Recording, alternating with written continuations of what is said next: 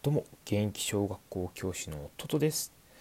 と皆さんのねお子さんが1ミリでも良くなるように20時にスタイフでね教育相談を開催中でございます。ご連絡もねお待ちしております。ということでね本日のテーマ、えー、子供が勉強が楽しいとなるために日常でやれること。ということで、えー、3本立ての3つ目でございます。主にね小学校についてのあ小学生についてのお話でございます。あのちょっとおさらいからいきますね。で最初の1つ目は日常の中で数回触れるだけで好きになるということで、えっと、結論としてはね知ってしまうものにしましょうということで、えー、お話ししましたが日頃からね勉強につながる一工夫はねとにかく知識に触れることだということでザイオンス効果というものがありました。接触する回数が増えることほどその対象に対して好印象を持つようになるという効果のことでした。さてさてそこで、えー、っとですね、2つ目がね、事前学習が超効率的な学習のわけということで、あの実際ね、予習は悪いことではない、自習、自習じゃない事前学習ですね、すいません、事前学習は悪いことではないです。脳科学的な観点から言うと、予習をすることでね、予備知識として、まあ、あの既存の知識とね、こう結びつけがね、できるようになってくるんで、結構学習効率効率としてはね、なかなかいいものだという話でした。はい。ということでね、3つ目いきますね。ついにやっと3つ目です。えー、ご家庭で簡単にできる学習方法ということで、あのー、なんかこう結構難しいですよね。こう自分で暗記したりとか、あの普通の生活の中で、うん、自分が勉強してとかあの例えば理解ができないものがいっぱいあってとかなったらやっぱ勉強って嫌になっちゃうじゃないですか。そこで普段の生活の中でねあの慣れさせてしまえばいいんじゃないかということでご家庭で簡単にできるものをいくつかご紹介したいと思います生活の中にあればあの自然とね目が行くはずですえそしてね難しい概念とか触れた時にねお子さんに遠い姿勢でねこう優しく聞いてあげたらいいかなっていうふうに思います。で、ね、事前に簡単できる簡単な、え、方法は、え、主に3つあります。生活の中でクイズをすること。えー、2つ目、えー、お菓子で計算をすること。で3つ目知らない漢字クイズを出すこと。ていきます。ではね一番最初の1つ目の生活の中で買い物クイズをする。あ買い物クイズなかった。生活の中でクイズをすることですね。買い物クイズでもいいんですけれど。あの小学校の中学年ぐらいかなこの買い物クイズ、まあ、でも他にもやり方いろいろあれば、あの、低学年とか高学年でもあるとは思うんですけど。でね、あの授業だけで暗記するのは難しいじゃないですか。先ほどお伝えした通り私も社会大嫌いだったんでよくわかるんですけども、まあ、そんな時はね一緒に買い物した時とか何かの行動とセットでいろんなことを聞いてあげたりあの覚えさせたらいいかなっていうふうに思います。例えばさあのピーマンの産地は何ですかって言われた時にあのその場にいたらピーマンがあるじゃないですか。で答えは宮崎っていうふうに見ればわかるからもう最初はそういうふうに答えると。で逆にじゃあ宮崎から来る食べ物は何って言ったらじゃあ宮崎ってどこにどこに書いてあるかなみたいな見てそれであ見つけたって言って、まあ、ピーマンだよねとかなんかそういうふうにこう問いかけてあげると結構こう生活に結びつくし実際に現物があると子どもたちって記憶がめちゃくちゃしやすくなるんですよ。で一番のやっぱり、記憶力にの記憶に残るっていうものって実はねあの体験することなんですよね体験することでダイレクトに記憶に残せるっていうメリットがあるんですあと他にもね実例を挙げるとしたら、まあ、月と太陽のこととか、ま、蝶や昆虫のこととかね理科でも触れようと思えば世の中にいっぱい溢れているんでねぜひぜひやられてみてください。ということでね2つ目お菓子で計算ということでこれま幼児期から小学校低学年ぐらいかなというふうに思うんですけれどなお菓子を使ってね数を一緒に数えることからまず始める1枚2枚3枚ってちゃんと1枚2枚って言ってあげてくださいね1個2個3個じゃなくてあのちゃんとあの単位を言ってあげないと結構ね間違えちゃうんですよ授業でも、うん、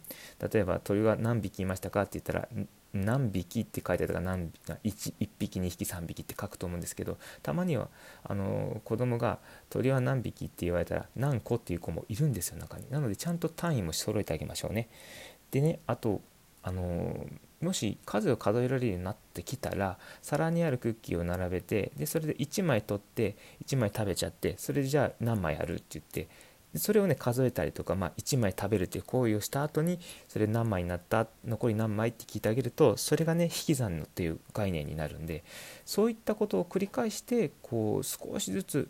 あの量感っていうのを鍛えるんですよ。これあの学習指導要領にも載ってる言葉なんですけども量感っていうのは実は算数でめちゃくちゃ大事でそれが最初のベースになって足し算が来て引き算が来てっていうふうにどんどんなっていくんでまず数えられるということとかその数を体感することから始めるということは非常に大事になってきます。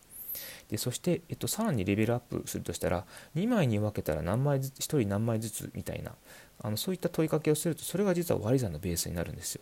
なのでねその量感を鍛えることっていうのは非常に大事です。で最終的な量感を鍛えるゴールとしては口で説明できるようになったら本当にパーフェクトになります、うん、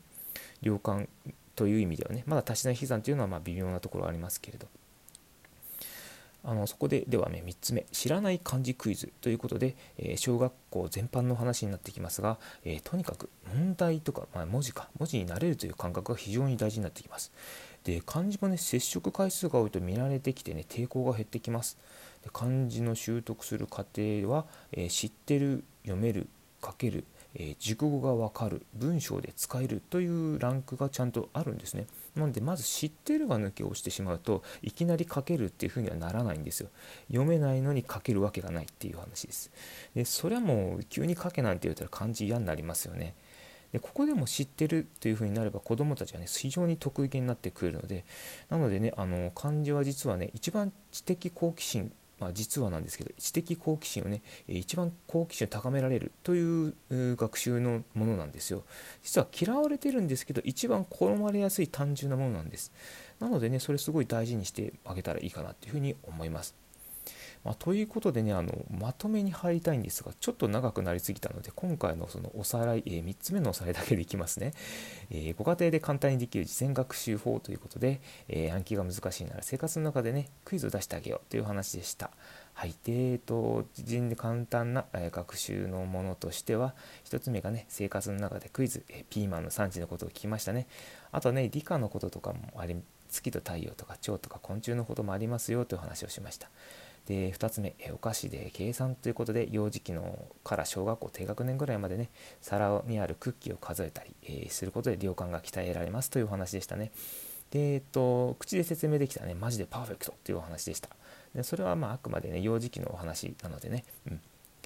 で C の C じゃなかった3つ目ですね。3つ目の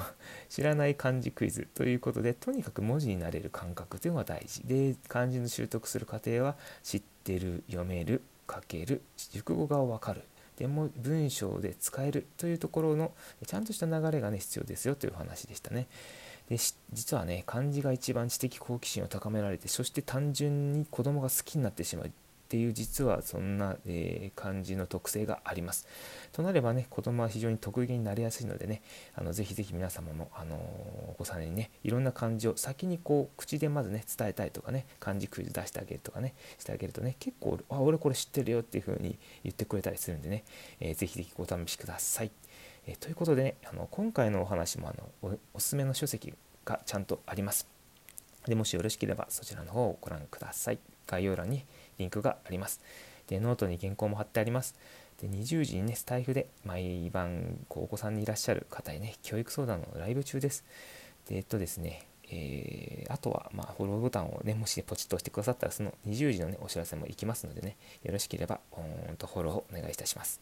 で、ハートマークのいいねも待っております。ぜひぜひよろしくお願いいたします。今回結局めちゃくちゃ長くなってしまいました。すいません。8分間もこのお話を聞いてくれたあなたありがとうございます。もうちょっとなんか短く端的に話せばいいんですけどね、なかなかうまくいかないものですね。ラジオって奥が深いですね、なんか。ということで、では皆さん、あの、今日、今年じゃないね、今日も良い一日を、ちょっと焦っておりすいませんでした。ではでは、失礼いたします。